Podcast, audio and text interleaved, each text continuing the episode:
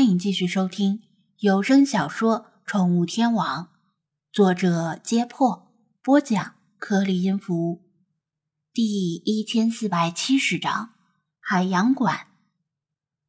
喂，周青吗？你好，我是张子安。前天你在跑步时，第三天一大早，张子安站在民宿的阳台上。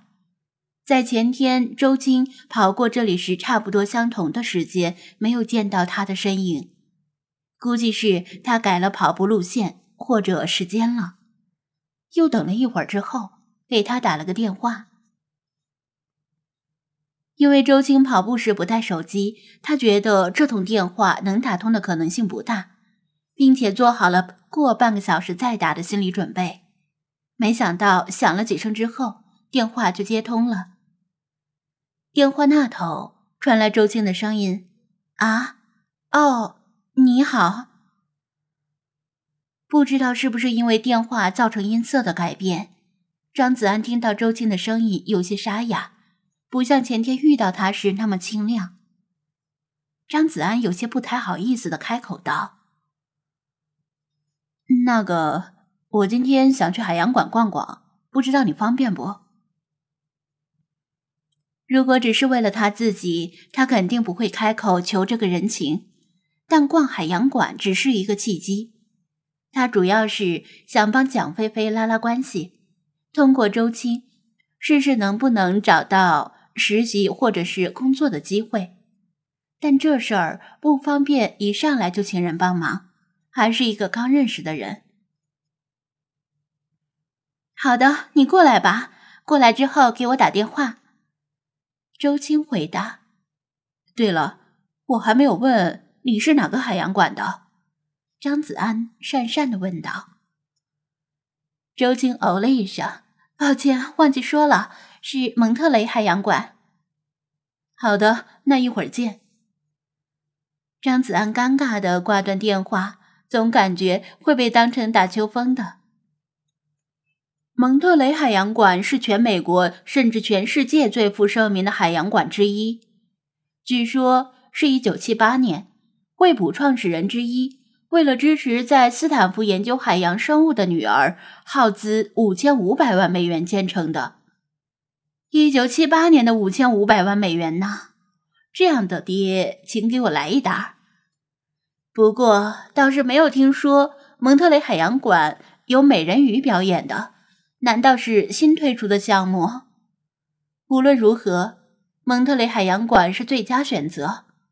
另外两个海洋馆，一个在旧金山市内，又破又小；另一个圣地亚哥海洋世界更像是儿童乐园。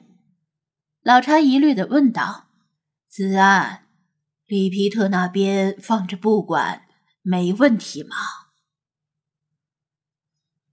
精灵们已经听说了，昨天晚上基金会庆典时，张子安再次与里皮特偶遇，而且里皮特似乎正在结交旧金山的名流贵胄，借此扩大人际关系网。想来他大手笔给基金会捐钱也是这个目的，因为慈善事业总是能够赢得别人的好感，热衷于慈善的人在别人心目中天生有加分。而且做慈善也能够证明自己的财力，穷人谁会去做慈善？在老查看来，里皮特他们做的那些蛊惑人心的勾当，与中国古代那些五斗米教什么的如出一辙，全是妖言惑众，利用人们的迷信来招揽信徒，借以达到不可告人的目的，其心可诛。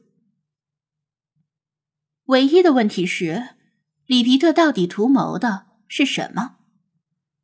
张子安摇头：“他们那事儿咱们管不了，也没法管，在美国地界上是不犯法的，而且普通民众说不定还对他们感恩戴德呢。他就是一介游客，连美国公民都不是，凭什么管里皮特他们的事儿？强行阻拦的话。”里皮特他们反而可能报警抓他，把他驱逐出境，还不如暂时忍耐，悄悄与暗中观察。吃完早餐，他和精灵们抓紧时间出发了，因为此行距离不近，很难想象周青居然在那么远的地方打工，还是说他其实并不总是住在旧金山市区里？后者的可能性应该更大。蒙特雷海洋馆坐落于蒙特雷半岛，距离旧金山一百多公里。沿路有很多不容错过的著名景点，比如硅谷和斯坦福大学。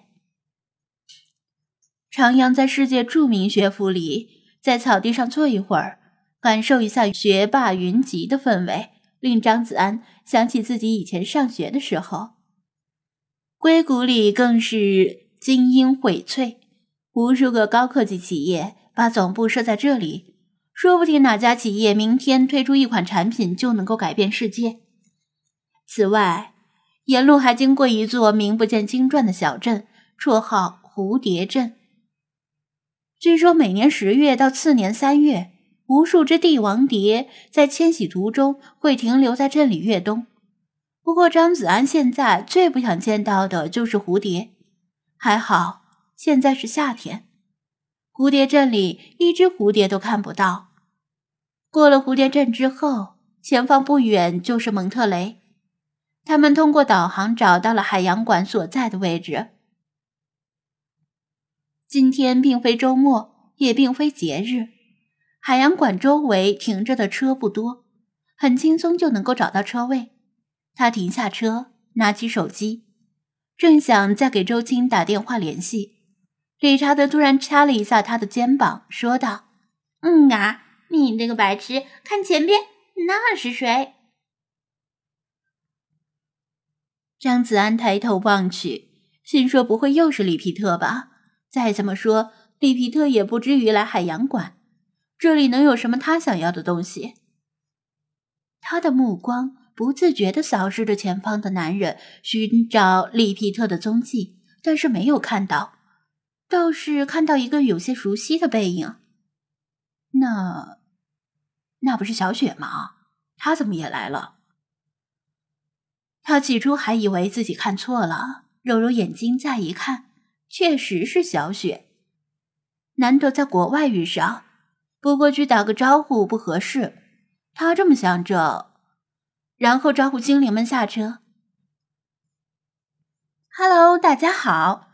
小雪对着手机摄像头，刚要对直播间的观众们说出惯例的开场白，眼前突然伸出一个脑袋，挡在了他与手机之间，把他吓了一跳。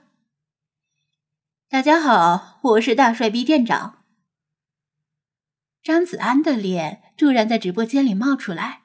两只手还在脑袋旁边比划着 V 字，由于离摄像头近，把他的脸都拍得变形了。